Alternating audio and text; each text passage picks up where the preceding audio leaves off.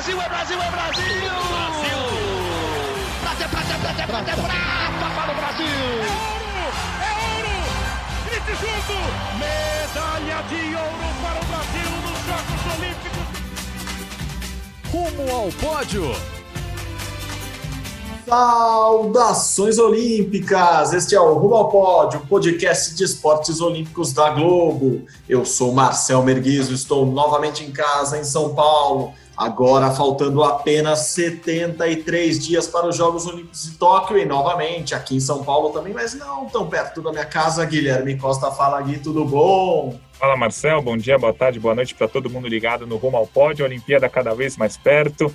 Algumas modalidades já já estamos já estão definindo quase todos os atletas que vão para as Olimpíadas, os pré-olímpicos estão acontecendo, muitos esportes já não vão ter mais pré-olímpicos, então está chegando a hora, cada vez mais perto, de sabermos quais serão os 10 mil, quase 11 mil atletas que estarão lá em Tóquio. Perfeito, Gui. Desses quase 11 mil atletas, o Brasil continua com 213 vagas asseguradas. É isso, né? não mudou nada na semana, desde a gravação do Rumo ao Pódio, apenas, do último Rumo ao Pódio da semana passada, do episódio da semana passada, apenas Ingrid Oliveira, dos saltos ornamentais confirmou a vaga. Aquele dia que, que gravando, ainda estava beirando ali de conquistar uma vaga. Ingrid Oliveira confirmada, 213 vagas do time Brasil em Tóquio. É, isso quer dizer que foi uma semana ruim para o Brasil, Gui? Não, não. A gente teve bons resultados, principalmente é, no atletismo. A gente teve é, bom, ótimos resultados no surf também e o judô conquistando cinco medalhas no Grand Slam. A gente teve pontos positivos e negativos, a gente vai comentar bastante. Mas no pré-olímpico, no pré-olímpico mesmo, que valia vaga para a Olimpíada diretamente, que era o pré-olímpico de wrestling, o Brasil ficou no quase. A Julia Penalber ganhou duas lutas, mas na luta que valia a vaga olímpica, ela acabou sendo, acabou perdendo e não conseguiu a vaga. Era a última chance de vagas para o wrestling, então o Brasil zerou essa semana em termos de vagas olímpicas, mas tivemos resultados muito importantes em outras modalidades. Isso mesmo, a Júlia ficou em terceiro, foi bronze é, lá na competição, mas infelizmente só os dois primeiros, as duas primeiras colocadas do peso dela classificavam-se para a Olimpíada. Uma pena, Júlia Penalber fora, ela que é irmã de Vitor Penalber do judô. É, mas vamos começar por outro esporte, vamos começar por um esporte que o Brasil está bombando, está voando, está muito bem mesmo, o surf. Brasil, mais uma etapa do Circuito Mundial de Surf, a Liga Mundial de Surf, lá na Austrália de novo, mais uma perna australiana. A perna australiana, são três pernas australianas, esse monstrengo é, australiano que ocorreu lá no Circuito Mundial de Surf, desta vez em Margaret River. E Brasil, duas vezes no pódio, duas vezes na, no, no lugar mais alto do pódio. De novo ela, Tatiana Weston, Weston Webb, desta vez campeã, bateu na final a australiana Stephanie Gilmore. Sempre que eu lembro de Stephanie Gilmore, lembro de Gilmore Girls, porque minha esposa, aliás, parabéns para ela, passou o Dia das Mães, mas ainda é tempo de homenageá-la.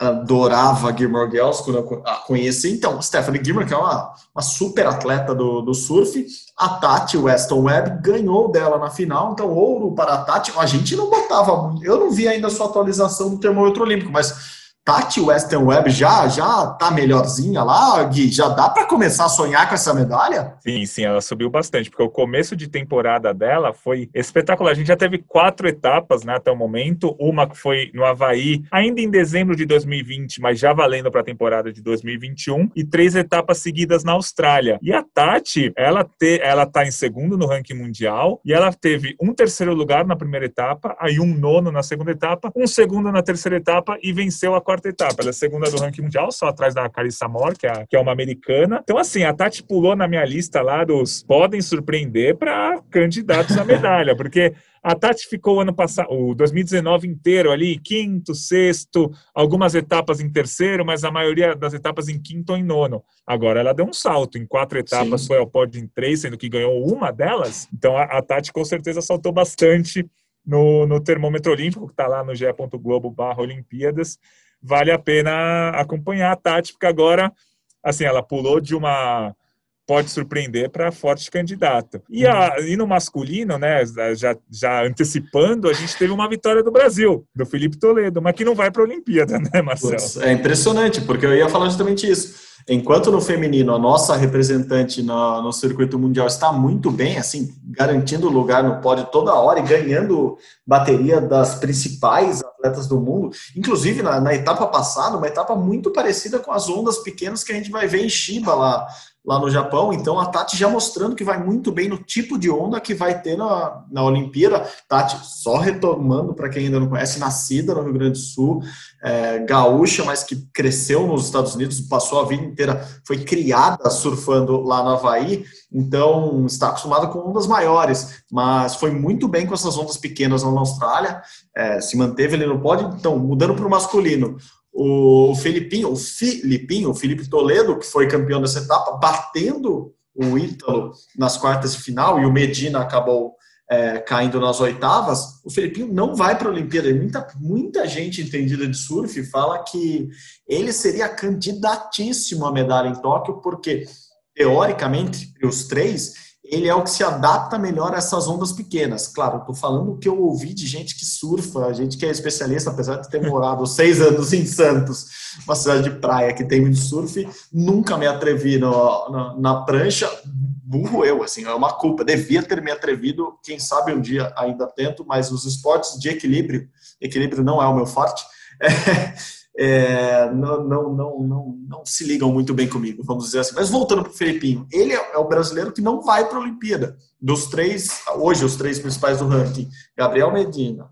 Ítalo Ferreira e Felipe Toledo, ele é que não vai. Ele que é o terceiro que ganhou essa etapa.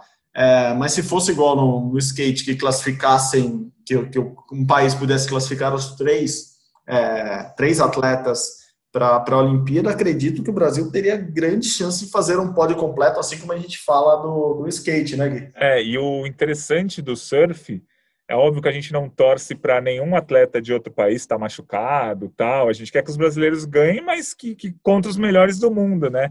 Mas a gente tem uh, duas coisas curiosas aí, né? O John John Florence, que é o um americano, que hoje em dia é o maior rival dos brasileiros, tanto que ele é o quarto colocado no ranking mundial atualmente, atrás do Medina, do Ítalo e do Filipinho. O John Florence se machucou, ele abandonou essa etapa, ele estava nas quartas de final, não quis disputar a bateria de quartas de final, não vai disputar a próxima etapa da Austrália e deve voltar, é, deve voltar a competir somente na sexta ou na sétima etapa do circuito.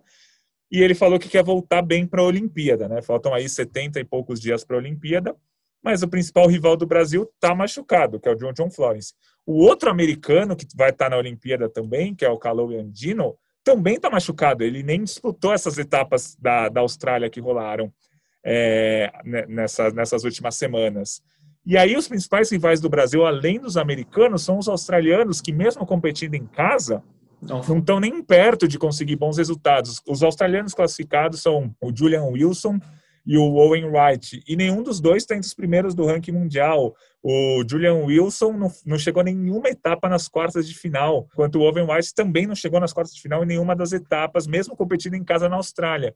Então, além dos brasileiros estarem muito bem, os principais rivais não estão bem. É, talvez o principal rival hoje em dia seja o George Smith, né, que é um sul-africano, que foi vice-campeão agora, perdeu para o Filipinho na etapa do último fim de semana mas é uma coisa a se contar. Os rivais brasileiros não estão bem. Não é só que o Medina e o Ítalo estão espetacularmente bem é, para a Olimpíada. Os rivais não estão lá essas coisas. Então, mais um empurrão ali para a gente pensar, pô, meu, acho que vai ser uma dobradinha esse surf para o Brasil na Olimpíada. Tá, tá, pintando mesmo. E coincidentemente eu, eu falei com, com o Gabriel Medina e com o Ítalo Ferreira no começo do ano e perguntei sobre se eles achavam mesmo que esse trio Ítalo, Medina e John John eram os três favoritos para a Olimpíada e os dois, coincidentemente, não foi combinado, falaram que o americano que eles achavam que ia chegar ali incomodando mais eles era o Caloi Andino.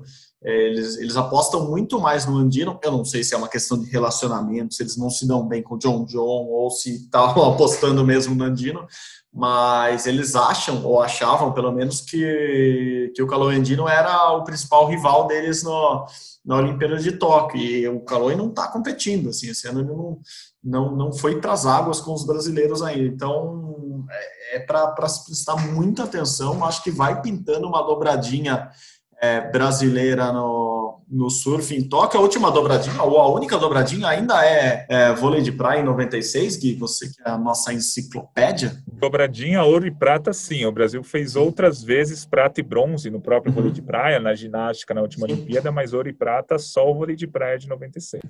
Maravilhoso, pintando aí então uma chance agora individual com Gabriel Medina e Ítalo Ferreira. A gente já sabe, eles, eles que são número um e número dois do mundo hoje, mas já foi divulgado o cruzamento da Olimpíada. Eles não devem se enfrentar se tudo ocorrer bem até a final. Né? O, há um chaveamento no surf também, ali são como se fosse um chaveamento normal ali de combates de, de baterias. Eles não devem se enfrentar, então, se nada mudar até a final.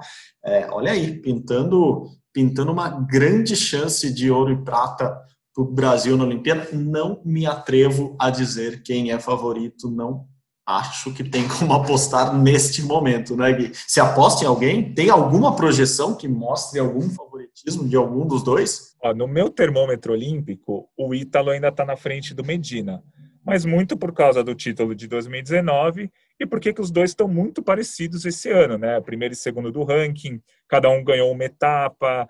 O, Medina está um pouquinho melhor que o Ítalo, mas na, na, etapa do último fim de semana, o Ítalo foi quarta de final, o Medina oitavas. Então eles estão muito parecidos, só que o, acho que o título do Ítalo de 2019 ainda empolga mais. Acho que é por isso que eu tô ainda com o Ítalo na frente, mas não é e tá mais próximo. É, concreto assim, né? E tá mais próximo, né? O Ítalo foi o último campeão, né? Assim, e, o, e o Ítalo também ganhou o ISA Games, né? Que é aquele campeonato mundial lá organizado assim, por, não é o circuito mundial, foi o campeonato mundial organizado no Japão, não foi na mesma praia, né? Na mesma onda da Olimpíada, mas o Ítalo ganhou aquele título épico, né? Chegou de bermuda jean, sem prancha, entrou lá, na, chegou surfando já e, e, ganhou a competição. Foi, foi espetacular, aquela história é muito boa.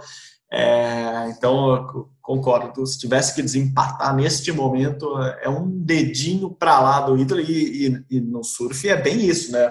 igual na ginástica, para quem está acostumado, ou nos milésimos. Então pode, pode se enrolar, pode rolar até empate e a segunda nota desempata. Então é, vai ser legal, vai ser muito legal assistir ao surf, a estreia do surf nas Olimpíadas em Tóquio. Bom, Gui, vamos mudar um pouquinho de esporte e vamos mudar para atletismo. Como você mesmo disse, não foi um fim de semana com com índice, com novas vagas, mas tivemos um baita resultado, um baita resultado. A gente já falou muito dele semana passada aqui. Alisson dos Santos, o Pio, apenas 20 anos, corredor dos 400 metros com barreira. Semana passada a gente falou dele no Mundial de Revezamentos, é, que ele foi muito bem no revezamento 4, 400 misto, levou o Brasil, saiu da quinta colocação, pegou o bastão na quinta colocação e levou o Brasil ao vice-campeonato mundial, lá no Mundial de Revezamentos neste final de semana nos Estados Unidos. O Ítalo foi muito bem, baixou o tempo dele, fez o recorde sul-americano da prova com 47,68. Eu tinha falado que essa era uma das metas dele, baixar esse tempo dos 48 segundos. Ele já cumpriu. É impressionante, assim, eu me impressiono. Você acho que tem esse número, Gui o, o Pio, ele baixa muito os tempos dele. Assim, é, é uma sequência de provas boas. Assim, ele, ele, ele, é muito regular nesse sentido. Ele quase sempre melhora os tempos dele. Agora ele bateu um recorde que era do Eronildo de Araújo, lá de 1995. O, o Heron, que foi um baita campeão pan-americano, um dos melhores atletas que o Brasil, o melhor atleta que o Brasil já teve nessa prova dos 400 com barreira. É, acho que a gente cresceu ali, quando era pequeno ainda, é, viu o Heron ganhando muita coisa e agora chega um cara que atropela esses recordes e foi muito bem. Fiquei muito feliz de ter visto o resultado, depois fui ver a prova, o Pio foi muito bem também, só lembrando, ele foi em terceiro na prova. A prova foi tão forte que ele, mesmo com regra do sul-americano, ficou em terceiro, mas é porque os outros atletas também fizeram tempassos, né, Gui? É, estamos felizes com, com, com o desempenho do Pio nessa reta final para os Jogos Olímpicos, certo? Sim, foi uma prova nos Estados Unidos. Quem ganhou a prova nos Estados Unidos foi um americano que chama Ray Benjamin. Ele é o atual vice-campeão mundial da prova e ele fez o tempo de 47 segundos e 13 centésimos, que é um tempo que seria a medalha de ouro em cinco das últimas seis Olimpíadas. Então, o, o, americano fez um tempasso. Em segundo lugar, em segundo lugar ficou Kyron McMaster, que é das Ilhas Virgens Britânicas que fez 47,50. Ele também é finalista de campeonato mundial, ele também vai brigar por medalhas em Tóquio. E o Alisson fez 47,68 em terceiro lugar. 47,68 é um tempo espetacular. Ele ficou ter em terceiro nessa prova dos Estados Unidos, mas se ele fizesse esse tempo na final olímpica do Rio 2016, por exemplo, ele seria medalha de ouro. Então, essa prova dos Estados Unidos foi muito forte. E, e o tempo do Alisson, 47,68, é, é simplesmente espetacular, porque ele melhora é, 47 centésimos o melhor tempo dele, que ele tinha feito faz duas semanas. Então, claramente, o Alisson está numa evolução. É, ele, ele fez o melhor tempo da vida dele seis vezes em 2019, né? Foi melhorando aos poucos a cada competição. Aí, em 2020, ele praticamente não competiu. Aí, em 2021, ele já fez duas vezes o melhor tempo da vida, o 48 e 15 de três semanas atrás, e agora 47 e 68.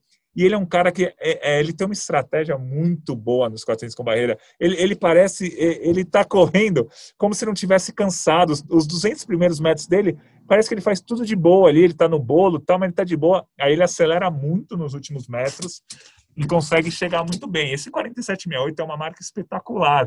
É uma pena, entre aspas, que um americano e o, e o, o, o Cairon das Ilhas Virgens Britânicas tenham feito tempos melhores.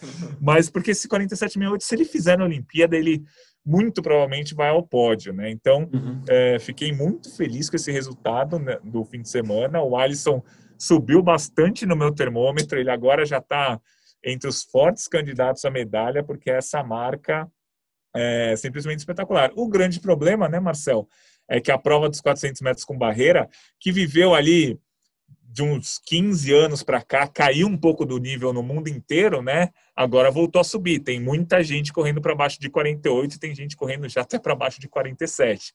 Então o sarrafo subiu aí nos 400 com barreira. Tem total razão. É... O Pio me parece que é um cara que está acho que tem dois aspectos nele. Um é que ele é, ele é desses atletas que serão grandes atletas. Assim, é o cara que faz a marca boa quando precisa, o cara que sempre evolui. Não é que ele chega num teto e depois fica ali é, é, oscilando para cima e para baixo. Ele me parece esse tipo de atleta que é concentrado o suficiente para chegar nos grandes eventos e fazer grandes marcas. Isso é a primeira coisa. E segundo, me parecia, até 2019, ali antes do PAN, que o Pio seria um atleta para 2024. Um atleta que tinha ali seus 18 para 19 anos, agora está com 20, vai fazer 21 antes da Olimpíada ainda, mas que era um atleta que ia para a primeira Olimpíada, daí em 2024 com mais experiência, é uma prova também de experiência, porque ela não é de total explosão, né? é uma prova que demanda muita técnica e muita estratégia, como você mesmo explicou no começo. Então me parecia que o Pio era um atleta que ia estourar para frente, mas não, assim, ele é um atleta que está pronto já para a Olimpíada de Tóquio, então é, por isso que eu falo que fico feliz com isso, porque é o tipo de atleta que eu admiro. É um atleta que em grandes eventos faz o tempo bom, faz o tempo que precisa, faz o melhor tempo da vida. Isso não é comum, assim, a gente conhece vários é, atletas que muitas vezes no, na Olimpíada, no, no, no, Campeonato Mundial, não, não consegue chegar onde a gente esperava ou imaginava que ele pudesse chegar e, e ele me parece um cara que explodiu mais cedo, mais cedo do que a gente imaginava. Que bom que ele vá para já consiga fazer uma, uma marca boa e faça a final olímpica. Claro, se ganhar a medalha, melhor ainda, mas o objetivo me parecia claro, ele fazer uma final olímpica. Por isso, baixar os 48. Assim, é, ele falava: não, para estar tá na final olímpica vai ter que baixar esses 48. Conseguiu já, assim, faltam dois meses e meio, quase dois meses para a Olimpíada, ele já está é, saltando, correndo no tempo no tempo que leva, que deve levá-lo para uma final olímpica. Você falou do, do da prova mesmo, é, eu falei do Heron, e para mim, marcante, um atleta também aqui da, da, das Américas, o Félix Sanches me parecia esse grande atleta assim que, que fazia essas provas e ganhava na reta final. Assim, é um atleta que eu sempre admirei muito e olha aí, Pio pode, pode bater a marca desses atletas todos quem sabe mais um atleta, bom, Estados Unidos e Ilhas Virgens é uma, é uma, prova muito muito forte aqui nas Américas, né? Quem sabe essa escola, o Pio não, não entra nessa escola de grandes campeões aí do, dos 400 com barreira. Gostei muito, fiquei muito feliz com o resultado, Gui. É, e você falou do Eronildes Araújo, que nos anos 90 foi tricampeão pan-americano, disputou a, a final olímpica de 96 e 2000, ele é um daqueles atletas que a gente acha que é um pecado ele não ter uma medalha olímpica, né? Em 96 eu até revi essa prova ontem, porque eu vi a prova do Alisson, me empolguei e revi no YouTube a final olímpica de 96 dos 400 com barreira. O Euronews está em quarto, faltando 50 metros, e ele trupica na penúltima barreira. Ele é, tinha tudo para ganhar uma medalha, ou chegar muito perto da medalha. Ele estava literalmente na briga ali, estava em uhum. quarto, terceiro lugar. Aí ele trupica, ele não chega a cair, mas ele trupica, perde muito tempo, tanto que ele chega em sétimo. E aí em 2000, ele faz uma estratégia, eu revi ontem também a prova, absolutamente arriscada. Ele passa os 200 metros claramente na frente, 250 metros ele ainda está na frente, mas aí ele cansa um pouco no fim, cai e fica em quinto lugar. Então é, é uma prova de estratégia. Se, se você acertar a estratégia, você tem muita chance de ganhar. Então, olho nesses 400 com barreira. E, e o atletismo brasileiro está crescendo, mas ao mesmo tempo está crescendo em provas que no mundo inteiro o, os tempos estão melhores, né? Por exemplo, a Erika Senna, que foi quarta no Mundial de 2019, teve uma chinesa que bateu o recorde mundial faz dois meses, esse ano em 2021. É uma prova que está muito forte. O revezamento 4 por 100, é, nunca a gente teve tantos países correndo abaixo dos 38 segundos. Né? O Brasil correu o Mundial de 2019 em 37,72 e ficou em quarto. Isso nunca acontecia. Quem corria abaixo de 38 ganhava medalha. Aí o Brasil foi lá, fez o melhor tempo da vida e não foi ao pódio em 2019. É, o Darlan Romani no arremesso do peso, mesma coisa. O Mundial de 2019, que ele foi quarto, foi a final mais disputada, né, com marcas melhores da história. Ele fez uma marca que ficou em quarto, que seria campeão olímpico no Rio. Então, as nossas principais chances de medalha estão sofrendo, porque eles estão melhorando suas marcas, mas o mundo inteiro está melhorando também. Então, é, o Brasil vai ter dificuldade de ganhar uma medalha nessas quatro provas, embora os nossos atletas estejam melhorando. A gente tem algumas provas no atletismo que, bem entre aspas, estão mais estagnadas no mundo. As marcas não estão mais tão fortes. Inclusive, por exemplo, os 100 metros rasos. Uhum. É, ninguém está correndo abaixo de 9,80. Até outro dia, 9,80 talvez você nem ganhasse medalha. Hoje em dia, ninguém corre abaixo de 9,80. Os 100 metros é um exemplo. A gente tem 10, 12, 14 provas em que as marcas não estão melhorando no mundo inteiro. Agora, essas quatro provas que o Brasil está muito bem, o mundo inteiro está bem. Valeu, Brasil! Mas acontece, acontece. Talvez seja, seja um pouco também a evolução dos brasileiros, tem a ver também com a evolução das provas, a evolução dos treinamentos.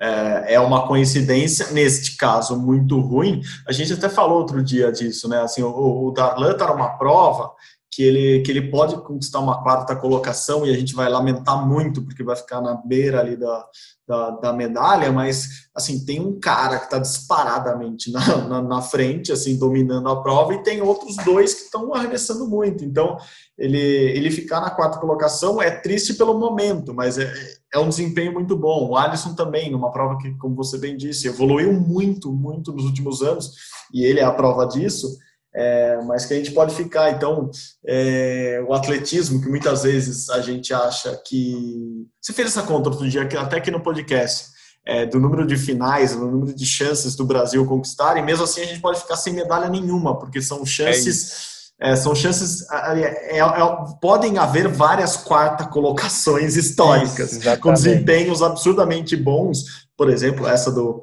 a prova do, do Alisson, é, você bem lembrou do, do Heron. Assim, é um detalhe, você bateu o biquinho da sapatilha Sim. no última barreira, você perde alguns segundos que, e você perde a medalha. Então, esse, esses detalhes do atletismo podem fazer toda a diferença. Uma penalização no, na, na prova marcha. da marcha com, o Eric, com, com a Érica e com o Caio pode tirar o, um brasileiro do, do, de uma primeira colocação, uma segunda colocação e deixar em quarto por uma bobeirinha. Então, o atletismo me parece muito isso hoje, né? É, um desenvolvimento, sim, em relação a, a, últimas Olimpíadas, mais gente brigando por coisas melhores, ao mesmo tempo sem ninguém dominante ou sem ninguém com essa chance clara de medalha. Então, é. que eu queime minha boca, vou bater na mesa.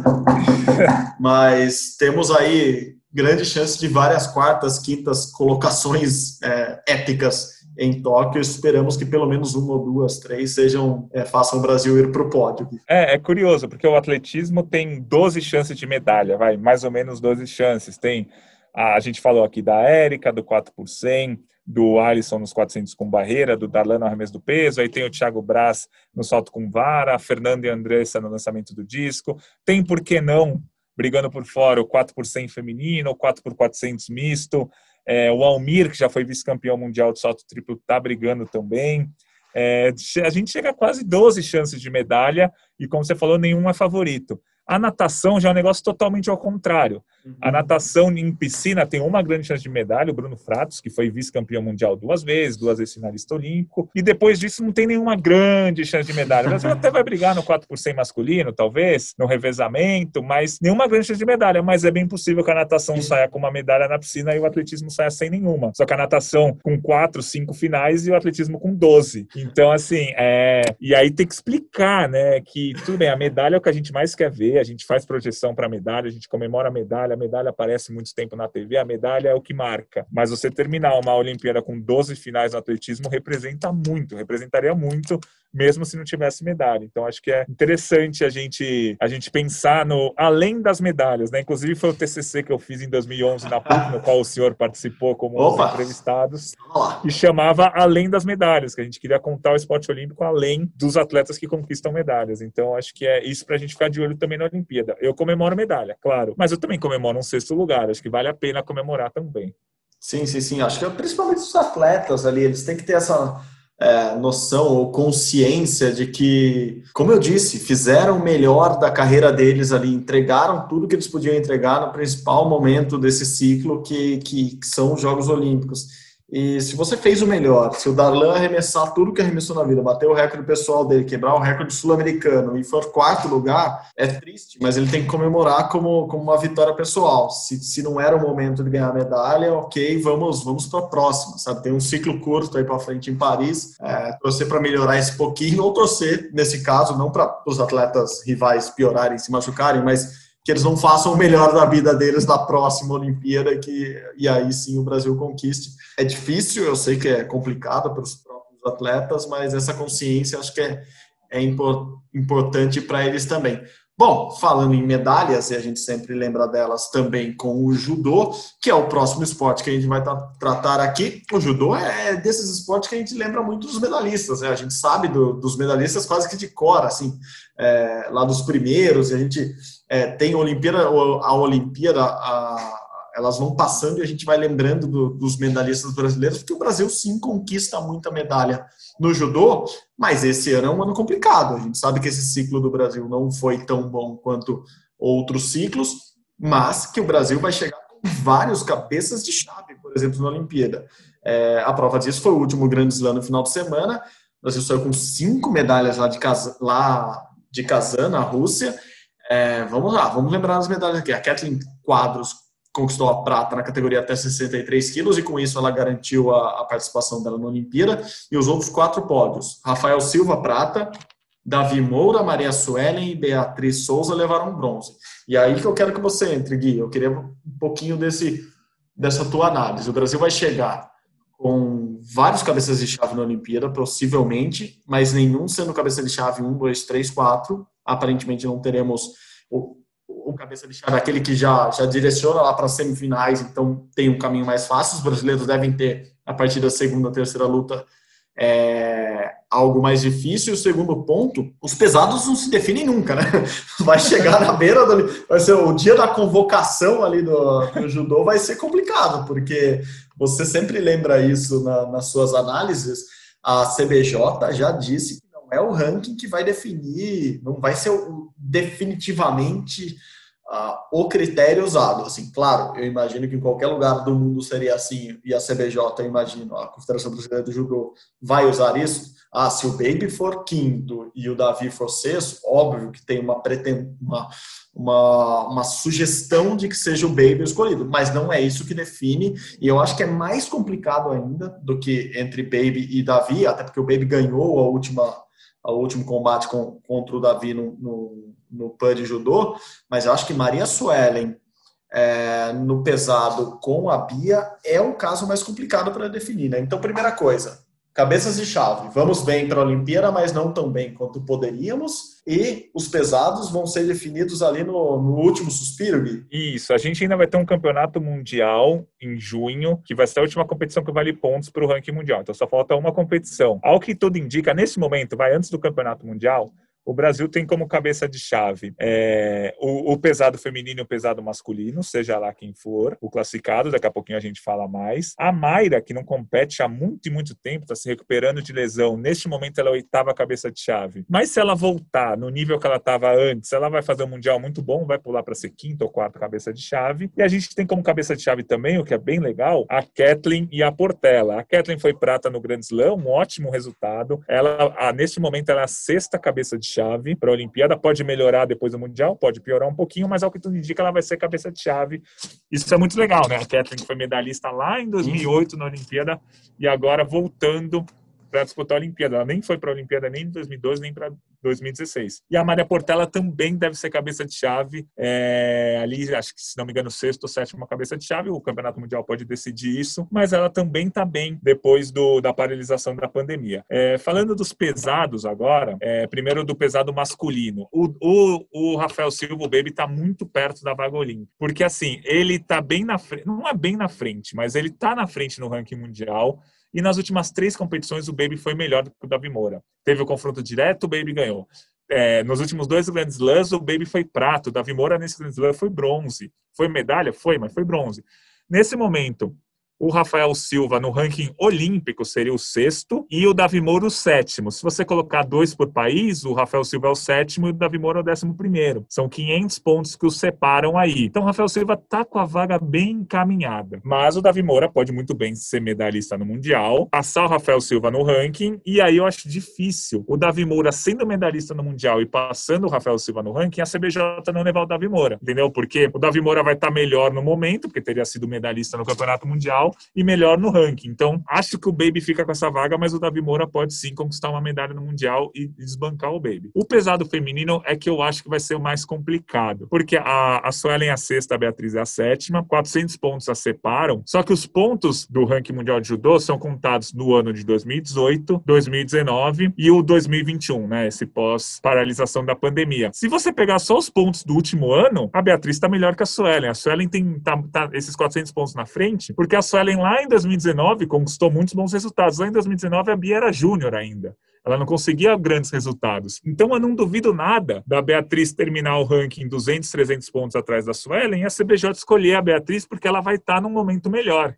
As duas têm sido pódio em todas as etapas. O Grand Slam da semana passada, as duas ficaram na terceira posição, né, com a medalha de bronze. Mas os resultados Nesse ano, se você pegar só os resultados desse ano, os da Bia são um pouco melhores. Então, por isso que eu acho que se, se a Suelen não abrir mais vantagem do que 300, 400 pontos, a CBJ pode levar a Bia. Mas as duas vão disputar o Mundial, muito provavelmente as duas vão brigar por medalha no Mundial, e não duvido nada que tenha um confronto entre elas numa semifinal, numa quartas de final, numa disputa de medalha lá na, no Campeonato Mundial. Acho que o pesado masculino está mais perto de dar definição, bem provável que seja o Baby, embora o Davi Moura tenha chances, e o pesado feminino, olha, acho que a CBJ pode levar a Beatriz mesmo atrás no ranking mundial. Vamos ver como é que vai ser o campeonato mundial. E por fim, falamos de todas as medalhas, todas as notícias boas, brigas internas com dois judocas em cada categoria muito boas, mas muito preocupante que nesse grande slam, as quatro categorias que o Brasil ainda não está matematicamente classificado para a Olimpíada, não conseguiram vitórias. Categoria até 81 quilos e até 90 no masculino, categoria até 48 quilos e até 57 no feminino. Essas quatro estão perigando não ir para a Olimpíada. Então eles precisam fazer boas campanhas no Mundial, mas nenhum atleta dessas categorias tem feito boas lutas. Então o Brasil periga de sair de 14 atletas classificados na Olimpíada passada para 10, talvez 11 nessa Olimpíada. Isso é triste, isso mostra que o judô brasileiro não caminhou muito nesse ciclo. A gente pode até ter chances de medalhas com a Mayra, com os pesos pesados, com a prova por equipes, talvez com Daniel Carguinin, com a Larissa Pimenta, com a Portela, mas no geral o judô brasileiro caiu e o que, o que prova isso é que são quatro categorias perigando para não se classificar. Nas últimas Olimpíadas o Brasil sempre se classificou com tranquilidade para todas as categorias. Perfeito, perfeito, Gui. Só lembrando que o Prato Mundial de Judô marcado para Budapeste de 6 a 13 de junho, ou seja, um mês antes da Olimpíada, basicamente. Vai ser animado, vamos ter que prestar muita atenção. E vai ser quase como aquelas seletivas de 100 metros rasos na, na Jamaica, ou a própria seletiva japonesa de, de judô, que define ali quem vai na véspera mesmo. Você não tem ideia de quem vai conseguir a vaga e, e consegue em cima da hora. Tomara que o Brasil consiga classificar os 14, os 14 pesos, porque o Brasil tem essa tradição, né? Se pegar todos os países é, do judô mundial, ali Japão, claro, acima de todos, mas França, Brasil, são Rússia, são países que classificam muita gente, que sempre lutam por medalhas em quase todas as categorias, então sim, vai ser decepcionante se o Brasil não conseguir algumas vagas, é, mas vamos ficar de olho muito nessa classificação dos pesados, que me parece que é, a, é, é onde a gente deposita atualmente, além da Mayra, que está voltando de, de, de lesão, as maiores esperanças do Brasil.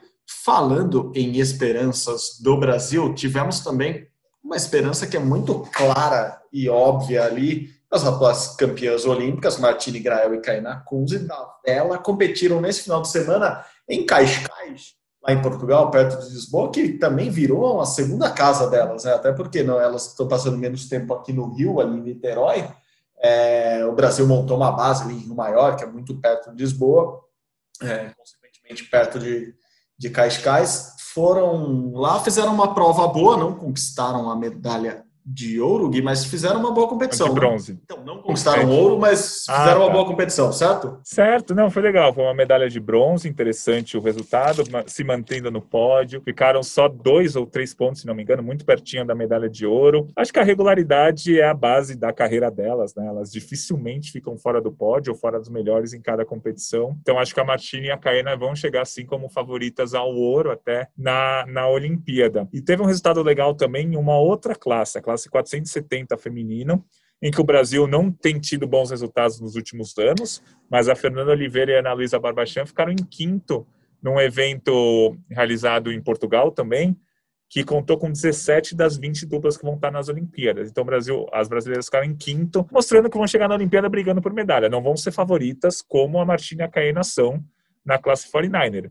Mas a Ana Luísa e a Fernanda na 470 vão brigar sim por medalha. Vai ser interessante acompanhar essa dupla. A Fernanda já tem uma medalha olímpica em 2008 com a Isabel Swan, mas desde quando ela se juntou com a Ana Luísa, elas ficaram em sexto na Olimpíada de Londres e oitavo na Olimpíada do Rio. Então, estão é, sempre na briga, mas ainda não foram ao pódio. Acho que essa Olimpíada pode ser, vão ser favoritas? Não vão ser favoritas, mas vão estar naquele grupo que, vão, que vai estar brigando por fora ali pela medalha.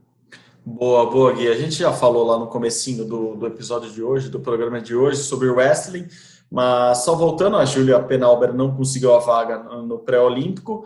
Uh, e o Brasil fica, então, está definido já com três vagas no wrestling na Olimpíada: Laís Nunes, Aline Silva e o Eduardo Sogomonian. É isso, né, Gui? Não, não temos mais chances de classificar mais ninguém na antiga luta olímpica, que também, é, no caso do, do Eduardo, é luta greco-romana o Brasil fecha as vagas assim do, do wrestling para a Olimpíada, certo? Isso, e a, agora o, a Laís e a Aline vão chegar com chance de medalha. A Laís, principalmente, a Laís vive uma fase melhor do que a da Aline, embora a Aline tenha uma história muito maior do que a Laís, né? A Aline já foi vice-campeã é, mundial, tem três medalhas em Jogos Pan-Americanos.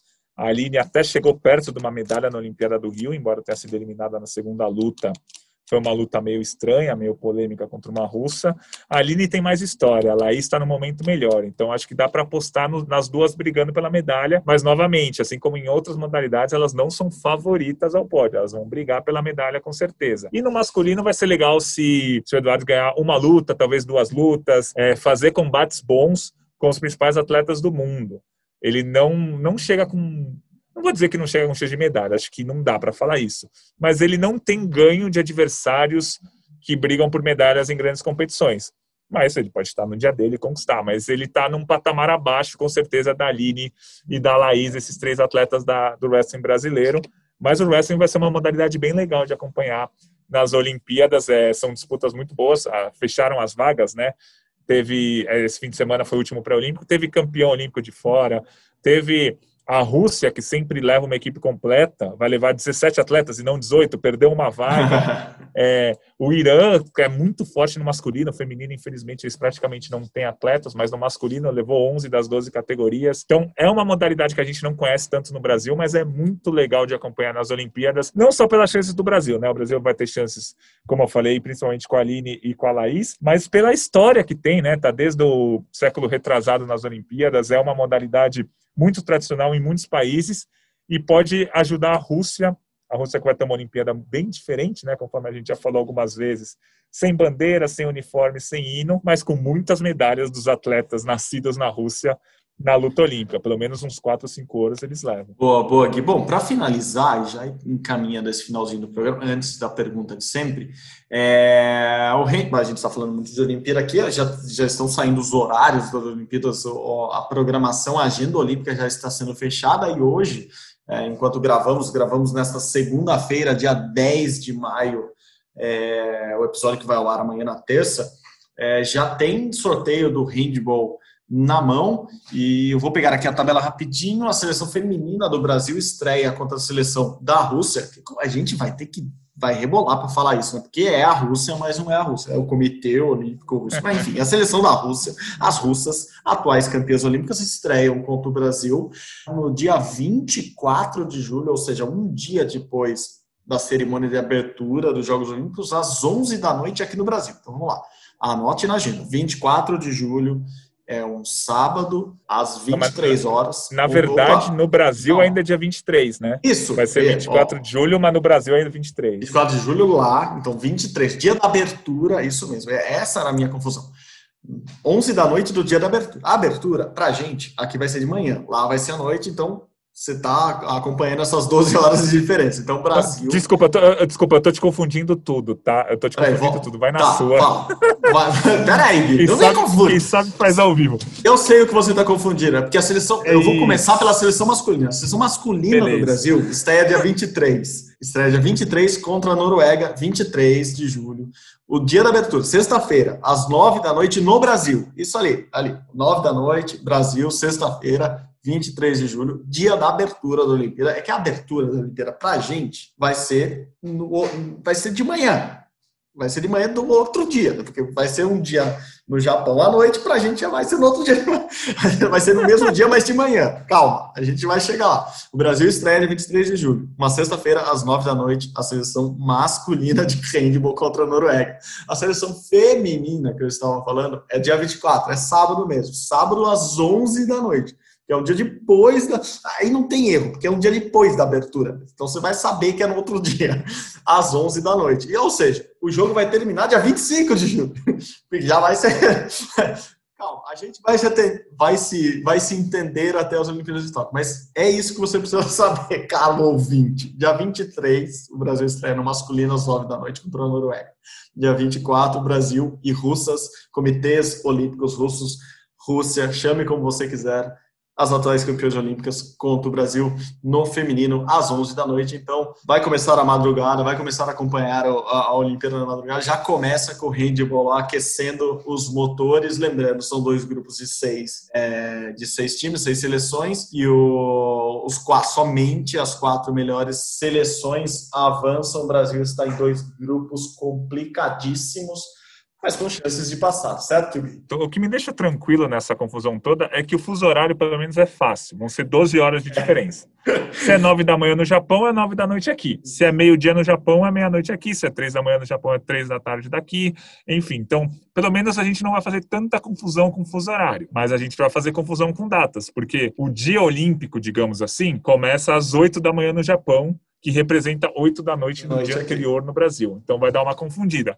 Mas o fuso horário é fácil. Se é meia-noite é meio-dia, se é duas são duas, se é três são três, então tá tranquilo. Com relação aos grupos do Brasil, os grupos masculino e feminino do Brasil, realmente o Brasil caiu no grupo mais difícil nos, nos dois casos. Os grupos já tinham sido sorteados, né? A gente até já, já comentou aqui o feminino o Brasil caiu simplesmente com cinco europeias, né? Então o negócio não vai ser fácil mesmo. O masculino tem, por exemplo, a Argentina, que acho que talvez vai ser o jogo mais legal, porque além da rivalidade, provavelmente os dois vão se enfrentar e quem ganhar vai eliminar o outro na terceira rodada já. Então vai ser bem legal acompanhar o handball nas Olimpíadas.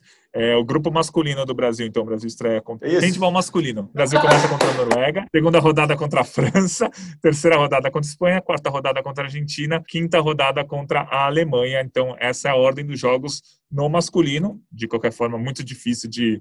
Da, estamos no grupo mais difícil, né? E no feminino, o Brasil estreia contra a Rússia, segunda rodada contra a Hungria, terceira rodada contra a Espanha, a quarta rodada contra a Suécia e a última rodada contra a França. Portanto, o Brasil está. O Brasil está lascado de qualquer forma no handball, mas acredito que pelo menos uma das seleções passe para as quartas de final. maravilhoso, Gui, maravilhoso. É, é isso mesmo, a confusão só vai aumentar daqui até lá. Mas, mas vamos seguindo aqui. Então vamos, até porque o clima já está de encerramento de podcast mesmo. É, vamos lá, notícias. Vai ter Olimpíada? Há 73 dias dos Jogos, podemos cravar que vai ter Olimpíada, Gui? Olha, ao que tudo indica, vai ter Olimpíada. Não, não é possível que eles enrolaram até agora, faltam 73 dias, e eles não vão fazer Olimpíada. Eles já brigaram, o, o governo do Japão já brigou internamente, o Comitê Olímpico já deu todos os. Todos não, mas muitos dos protocolos que jornalistas, atletas, técnicos vão ter que passar. Acho que se eles já fizeram tudo isso, eles não vão mais adiar ou cancelar as Olimpíadas. Então, faltando 73 dias, todas as competições acontecendo, pré-olímpicos, atletas se classificando, acho que não tem mais como eles adiarem ou cancelarem. Mas, é, não vamos cavar ainda, vai. mas assim, ao que tudo indica, não tem como, não tem porquê eles não fazerem essa Olimpíada daqui a 73 dias. Não, perfeito. Lembrando que as últimas notícias é, que chegam, e, desde o último episódio que a gente gravou aqui agora, além das vacinas vindas da China, da a, a vacina da Sinovac, a Coronavac, Agora, o Comitê Olímpico Internacional também fechou o pacote de colaboração de doação de vacinas da Pfizer BioNTech. Então, são mais vacinas que o Comitê Olímpico Internacional vai distribuir a todo mundo, e isso claramente é uma preocupação é, relacionada ao ao que acontece hoje no Japão, com o aumento de casos de Covid por lá, apesar de não ser no mesmo patamar que a gente vê, por exemplo, aqui no Brasil, mas os casos vêm aumentando, é, eles já chamam de quarta onda lá, e por isso mesmo a população, a grande maioria não, mas a maioria da população é, continua contra a realização das Olimpíadas, é, nesse, nesse processo de querer também mostrar que o mundo não está indo para lá para levar Covid para a população japonesa, as vacinas venham vem de encontro a esse, a esse respaldo que não, não há ainda no Japão. Então, agora, tanto Coronavac quanto Pfizer vão estar no braço da maioria dos atletas. Imagino eu que grande parte dos atletas da, dos Jogos Olímpicos estarão vacinados e também técnicos, árbitros, etc. É uma notícia a mais positiva para a realização das Olimpíadas, que continua nesse nessa, nessa berlinda, mas que não, não me parece também, como você disse, que, que agora, há 70 dias, ó, daqui a pouco a gente está na marca de dois meses para a Olimpíada, eles vão cancelar, porque um novo adiamento me parece mesmo impossível. Bom, com essas notícias boas, dentro do que a gente pode chamar de notícias boas no meio de uma pandemia, vamos encerrando mais um Rumo ao Pódio. Gui, muito obrigado, até semana que vem. Valeu, sempre um prazer fazer o podcast ao seu lado e a gente vai confundir bastante os dias da Olimpíada por causa do Japão, fuso horário, até lá, mas a gente vai se encaixar. É só fácil de lembrar que o fuso horário é 12 horas. Se fosse 10 ou 14, ia confundir mais ainda, mas 12 horas é um pouco mais fácil da gente lembrar os horários do Japão e do Brasil. As 12 horas sempre são muito mais fáceis, nunca vou esquecer meus colegas que já estiveram no Japão, é, principalmente trabalhando em jornal impresso. Um deles, José Gonzalez, que estará conosco lá chefiando a equipe da Globo na Olimpíada, que o mais difícil não era lembrar o número de, de horas, mas quando você ia escrever no jornal, que vocês não, não sabiam muito bem se ontem era hoje ou amanhã era ontem, então quando você escreve para o jornal ou para o site ou para algum veículo é, impresso, hoje em dia é, os sites são a maioria, é, isso confunde muito mais do que o dia 23, dia 24, 12 horas. O ontem, hoje e amanhã é sempre confuso para quando você tem que noticiar qualquer coisa do Japão para o Brasil, mas temos 74 dias para nos adaptar. Gui, até semana que vem. Tchau, tchau. Obrigado, viu? Valeu, Marcel. Sempre um prazer. Valeu, Gui. É isso aí. O Rumo Pod é o nosso podcast de esportes olímpicos da Globo e tem produção minha e do Guilherme Costa, edição de Bruno Palamin e de Pedro Suaide. Leonardo Bianchi nos deixou semana passada, mas fica o um abraço para ele também aqui. A coordenação é de Rafael Barros, a gerência de André Amaral. Você encontra o nosso podcast lá na página do GE vai lá, ge.globo barra Pod, você tem todos os nossos episódios. Estamos chegando no centésimo episódio. No Globoplay também você consegue nos acompanhar ou nos seus agregadores de podcasts favoritos. Muito obrigado pela companhia de todos vocês. Até semana que vem. Saudações olímpicas. Tchau, tchau.